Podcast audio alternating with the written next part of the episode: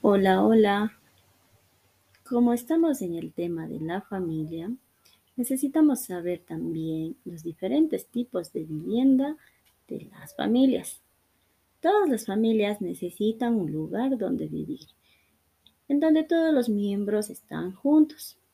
Este lugar recibe el nombre de vivienda, casa u hogar.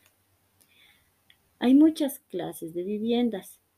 Esto se da según la ubicación, el clima y las necesidades de cada familia. En las ciudades las casas son construidas generalmente con ladrillo o bloque y tienen techos de teja, cemento o zinc. También son muy comunes en las grandes ciudades los departamentos, ubicados en edificios o condominios y las casas dentro de urbanizaciones.